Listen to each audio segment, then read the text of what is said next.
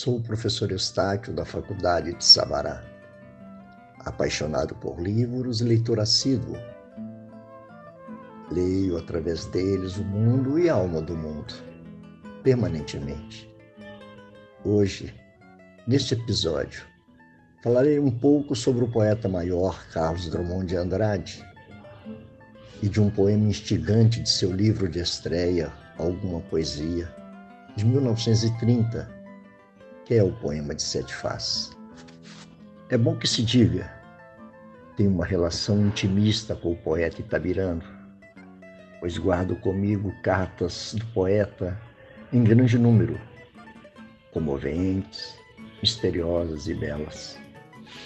Alguma poesia não cessa de convocar novos leitores e releitores, e se tornou uma matriz inesgotável de investigações críticas Certos poemas se sobressaíram do volume, dentre eles o poema de Sete Faces. Tem sido esta maravilha objeto de interpretações que esquadrinham a composição multifacetada do poema e que, a um só tempo, iluminam toda a obra drummondiana. Há também o poema No Meio do Caminho, considerado por críticos como o grande escândalo do livro e que despertou a fúria de conservadores por décadas. O poema se sustenta até hoje, íntegro, perturbador, belo e rigoroso. Para reafirmar alguma poesia como um dos mais puros da nossa poesia, declama agora o poema de Sete Faces. Quando nasci, um anjo torto, desses que vivem na sombra, disse: Vai, Carlos, ser goste na vida. As casas espiam os homens que correm atrás de mulheres. A tarde talvez fosse azul, não houvesse tantos desejos. O bonde passa cheio de pernas, pernas brancas, pretas, amarelas. Para que tanta perna, meu Deus? Pergunta o meu coração. Porém, meus olhos não perguntam nada. O homem atrás do bigode é sério, simples e forte. Quase não conversa.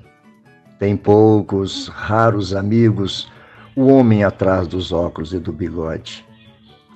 Meu Deus, por que me abandonaste? Se sabias que eu não era Deus, se sabias que eu era fraco. Mundo, mundo, vasto mundo se eu me chamasse Raimundo, seria uma rima, não seria uma solução. Mundo, mundo, vasto mundo, mais vasto é o meu coração. Eu não devia te dizer, mas esta lua, mas este conhaque, botam a gente comovido como o diabo.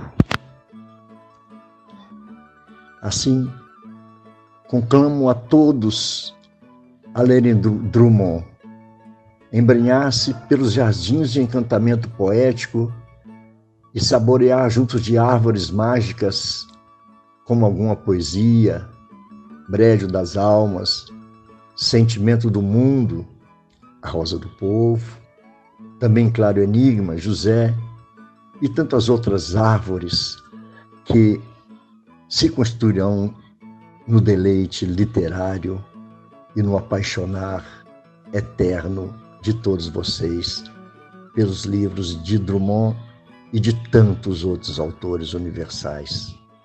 Até a próxima!